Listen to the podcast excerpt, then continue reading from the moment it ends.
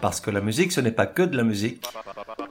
La voix des sillons, des chroniques zinzin pour oreilles curieuses, sur celles et ceux qui font la musique et nous la font aimer.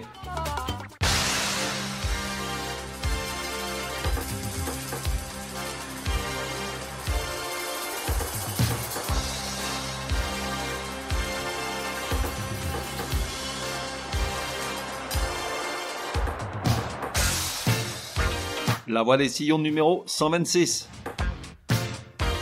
Genre, funk, rock, pop, RB, soul, jazz. Époque de 1973 à 2016.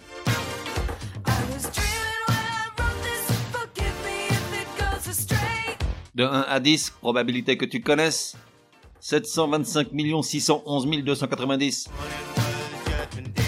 Artiste, The Prince of Pop, His Royal Badness, His Purple Majesty, The Kid of Minneapolis, Love Symbol, Camille, Joey Coco, Alexander Nevermind, Jamie Starr, Tora Tora, Christopher Tracy, the artist formerly known as Prince.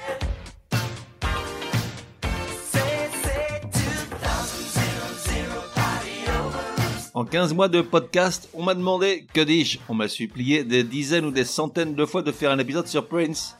Prince, Bashung, Bowie, les Cure, les Stones, le quintet dans l'ordre ou le désordre selon tes goûts, des artistes les plus attendus sur ce chemin parsemé d'embûches et de zigzags qu'est la voix des sillons. Auquel il faudrait ajouter Elvis, mon Elvis, et les Sex Pistols, même si personne ne me les a demandé cela. Vous m'énervez. À chacun qu'une des auditeurs tristes, impatients de me voir en découdre avec ces artistes, je répondais Sois patient, jeune padawan, un jour un épisode je leur dédierai et je me défilais en prétextant de mauvaises conditions météo pour attaquer la vie de ces gars-là par la face nord. Car si faire le récit de leur parcours, c'est investir un temps que je n'ai pas forcément, compte tenu de la tâche que ça représente, c'est aussi prendre le risque de me faire étrier par les gardiens du temple, les biographes de comptoir, les fans à la vie et à la mort, tous aux aguets, couteau entre les dents, prêts à bondir au moindre dérapage. Par exemple, imagine que je dise Prince a cessé de faire de la super musique après l'album Love Sexy de 1988. Que crois-tu qu'il va se passer? Hurlements, évanouissement pour certains, menaces de rétorsion, sans compter une pluie de commentaires hargneux à mon encontre. Pauvre gros naze seul devant la meute affamée. J'exagère à peine, j'ai eu quelques réactions outragées en 125 épisodes et 5 hors série. Alors je me méfie, car oui, je le dis haut et fort. À mon sens, Prince a cessé de faire de la super musique après Love Sexy. De même que les Cure ont cessé de faire de la super musique après Disintegration en 89, de même que Bowie a pratiquement cessé de faire de la super musique après Scary Monsters en 1980, et de même que les Stones ont cessé de faire de la super musique après Tattoo You en 1981. Prince, en prime, est devenu très chiant avec ses batailles d'ego. Maintenant, on peut avoir cessé de faire de la super musique à un moment donné et rester le génie qu'on a été, car une fois acquis le statut, jamais il ne s'altère, jamais il ne se dévalue, c'est gravé dans le marbre, on meurt avec. Parce que Prince a été, attention je vais dire un gros mot, bouge-toi les oreilles, Prince a été un putain de génie, je ne vois pas comment dire les choses autrement. Les années 80 lui appartiennent intégralement, car au milieu de toute cette musique estampillée années 80, souvent criminelle de mièvrerie et médiocrité, Prince nous a illuminés avec 8 albums d'anthologie, une série prodigieuse d'œuvres incroyablement complexes et flamboyantes, et les concerts les plus éblouissants et excessifs que la musique populaire nous ait donnés. Musicien démurge, créateur étincelant, dieu du funk, bâtisseur d'immenses cathédrales soniques, Prince a régné sans partage sur la planète musique dix ans durant, laissant son public exténué mais heureux, ivre de sons et de rythmes impossibles. Comme passé dans un formidable alambic tout de cuivre doré, Prince fut un condensé des 30 ans de musique qui l'ont précédé, des claviers furieux de Jerry Lee Lewis aux paillettes scintillantes de Bowie, en passant par les solos distordus de Hendrix les pièces schizophréniques de James Brown et le velours satiné de Marvin Gaye. Prince fut funk, soul, R&B, pop et rock, ou rien de tout ça à la fois, tellement il fut bien plus. Multi-instrumentiste vertigineux, s'il ne figure pas tout en haut dans les classements des meilleurs guitaristes de l'histoire, et si en plus il a longtemps été sous-estimé par l'establishment guitareux, c'est entre soi souvent détestable des gens qui savent c'est tout simplement parce qu'il jouait de mille autres instruments avec la même virtuosité et qu'il dépassait tout le monde en capacité créative. Sans compter qu'il chantait, dansait, composait et tout simplement fascinait. Prince est un mythe, comme très peu d'autres artistes et musiciens. En ce sens, il est poursuivi par moult légendes et anecdotes, fussent-elles vraies, fausses ou simplement exagérées. Qu'importe, elles ne font pas de mal. Et puis Prince était au demeurant un personnage finalement assez discret, malgré ses extravagances et folies en studio et sur scène. Alors, voici un petit florilège de ce qui se disait de lui, parce que dans le fond, on adore ça. 26 faits et anecdotes que peut-être tu ignorais. 1. Prince s'appelait vraiment Prince, Prince Rogers Nelson, du nom du groupe de jazz qu'avait monté son père avec sa mère, le Prince Rogers Trio. Même si, étant gamin, il n'aimait pas son nom, il préférait se faire appeler Skipper. 2.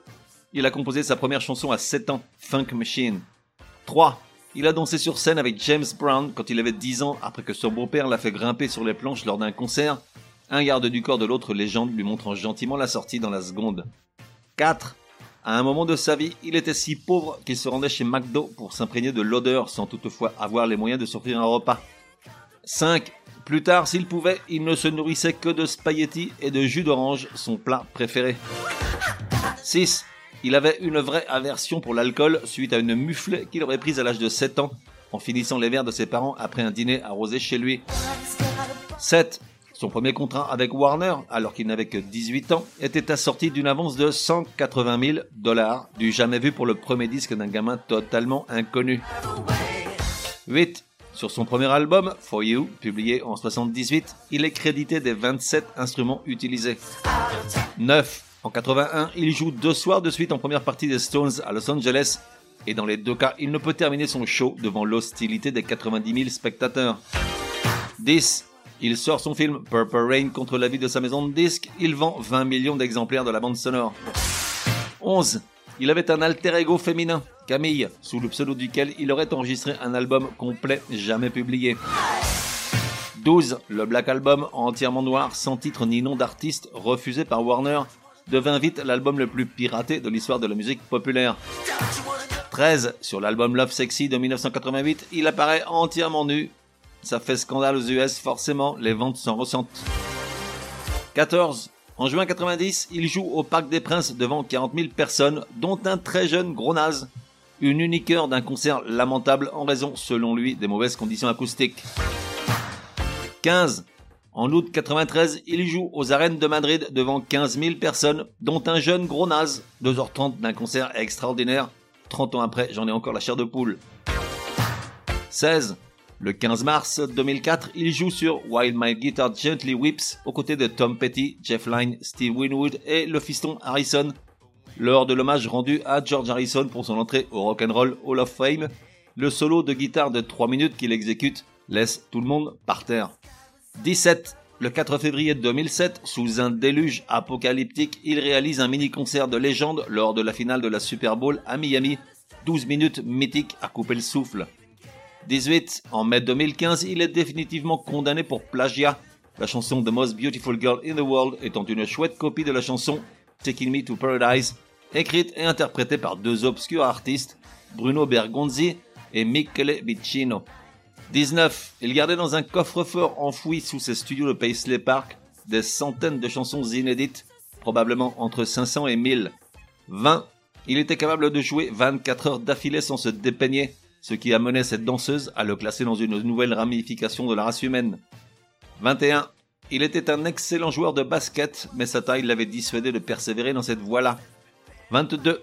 Son maître 58 l'obligeait à se faire faire ses vêtements sur mesure, ce qui lui permettait toutes les outrances, tour à tour en village people hardcore, trans démarbade, sang bleu à jabot ou encore rappeur vicieux, toute tenue qui rendait folle des légions entières de femmes.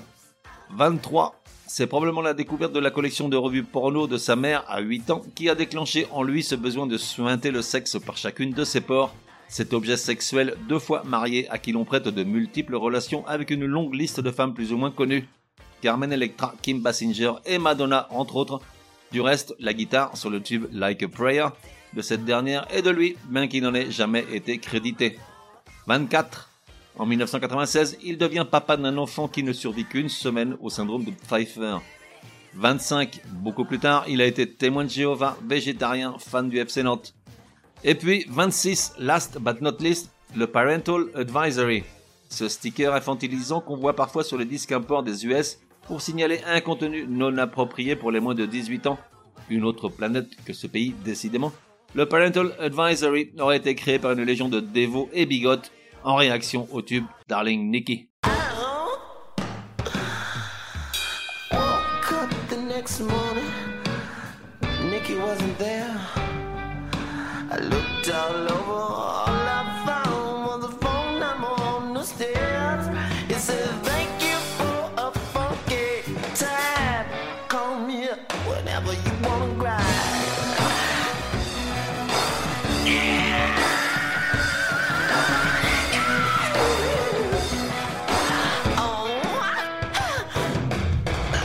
Avant de passer aux choses sérieuses, soit la musique de Prince, je vais te faire un petit cadeau, pour le moins curieux ou miraculeux selon le degré de ferveur que tu lui voues.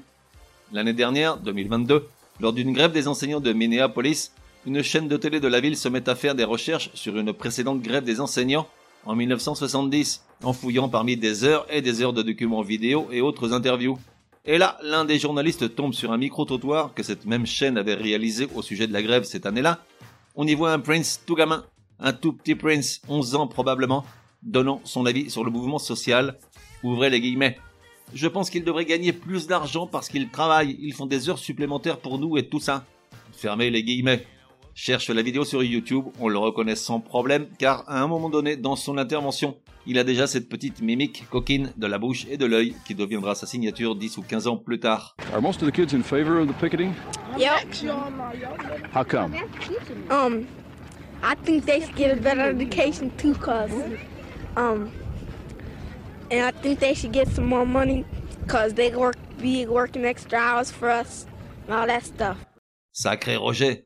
Comme tu as pu entendre, jusqu'ici j'ai beaucoup parlé. Aussi leur est-elle venue de rendre hommage à sa musique, juste à sa musique. Je t'ai préparé un petit medley de 22 extraits de morceaux tirés des albums compris entre Dirty Mind en 1980 et Love Sexy en 1988. Ça dure 6 minutes et des brouettes. Des brouettes pleines de funk, de pop, de rock, de soul, de R&B.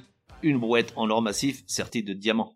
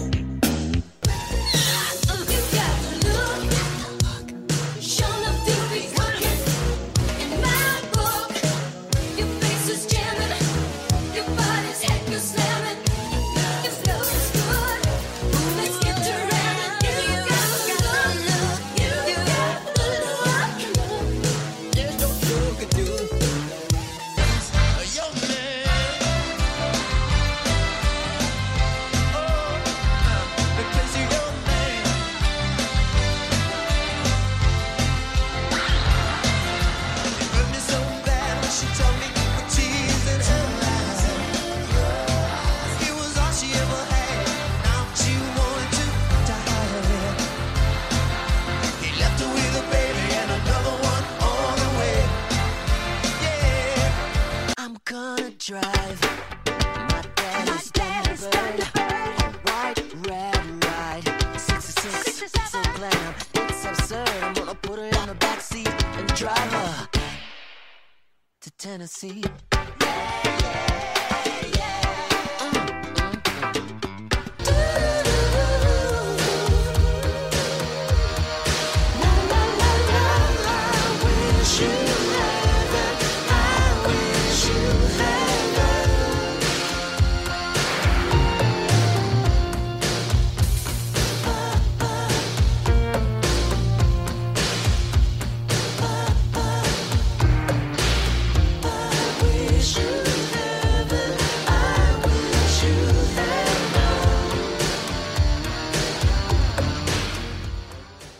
On approche de la fin. Un épisode un peu atypique dans sa structure, mais après tout, Prince était tout sauf académique.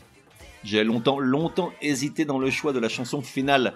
Le dilemme n'est pas anodin, on m'a réclamé Prince tant de fois que je me demande comment terminer le récit. Soit la chanson que tout le monde attend, soit celle que moi j'emmènerai sur une île déserte. Au bout du compte, comme je suis très gentil, je vais te faire plaisir et me faire plaisir. Tu vas en prendre pour 13 minutes.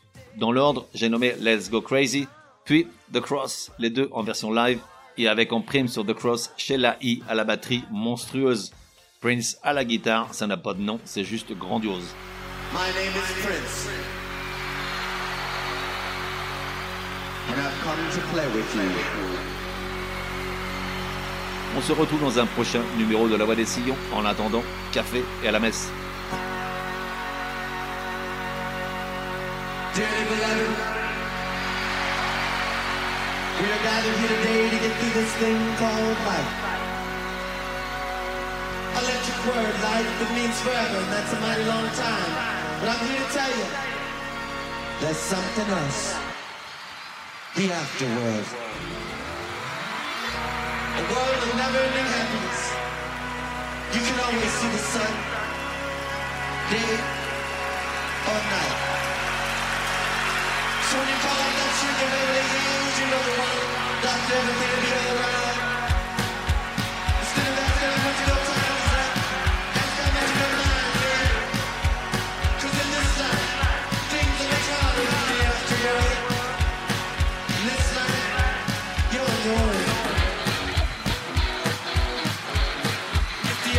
Tries to break you down,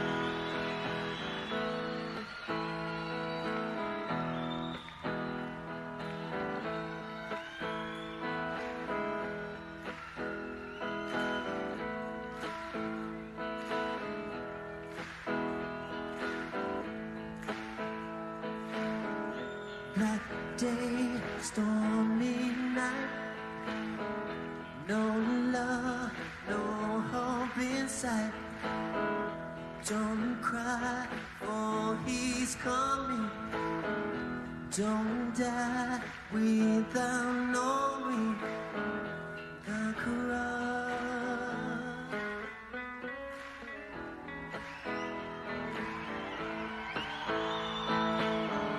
Dead toes to the left of us, flowers to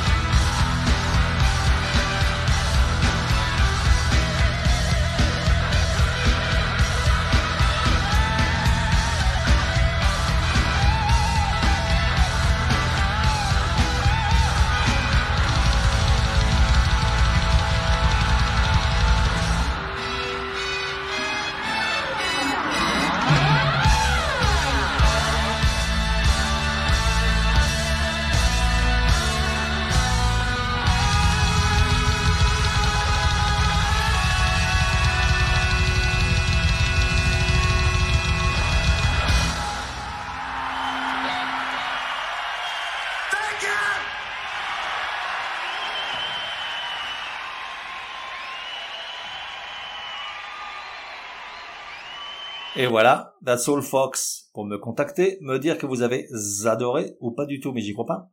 Ou encore suggérer un artiste pour un prochain épisode, écrire à contact at lavoidessillons.com. Ah, j'oubliais, j'ignore sur quelle plateforme tu écoutes La Voix des Sillons. Sur certaines d'entre elles, comme Apple, Podcast Addict et quelques autres, il est possible de laisser un commentaire. Je veux dire, un bon. Merci, hein.